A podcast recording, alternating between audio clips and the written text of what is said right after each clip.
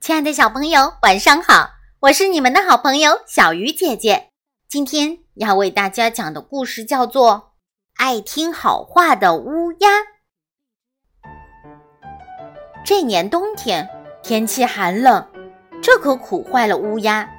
在森林里，大雪埋没了一切，想找一点儿吃的比登天还难。乌鸦实在饿极了，就去敲松鼠的门。对他说：“松鼠大哥，我实在饿得受不住了，请给我一点吃的吧。”松鼠是个好心人，便对乌鸦说：“乌鸦妹妹，我这里有松子，只要饿了就可以到这里来吃，你就不要客气了。”说着，松鼠将乌鸦领到自己的家里，让它吃得饱饱的。有松鼠的帮助。乌鸦总算熬过了这个冬天，而在这个冬天里，狐狸可就没有乌鸦那种好运气了。狐狸一向待人不善，它不是今天骗黑熊，就是明天吓唬大灰狼，有时见到小白兔，非要捉到吃了不可，什么也没有储存下。这个冬天可怎么过呢？大雪封山了。要吃没吃，要喝没喝，狐狸只好求东家告西家。可是大家都烦他，没有办法，要活下去，只有磕头作揖了。好话说了无数，大家才动了恻隐之心。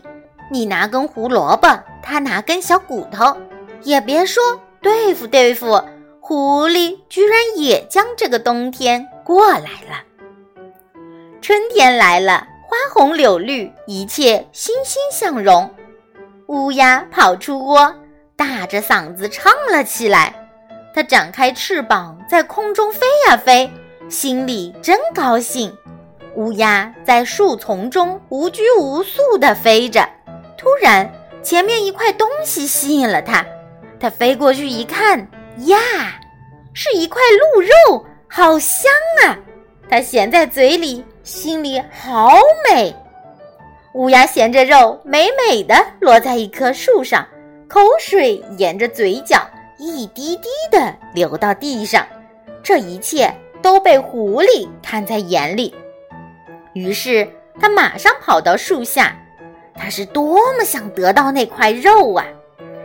乌鸦，你真太高大、太漂亮了，人们都说你能成为。百鸟之王，特别是你的歌声，能让百灵鸟的歌都失色。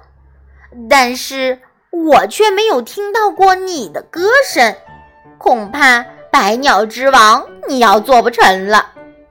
狐狸别有用心的在树下对乌鸦说：“乌鸦多么想一展自己的歌喉，便张开自己的大嘴唱了起来。”他刚张开嘴，那块肉便掉到了地上。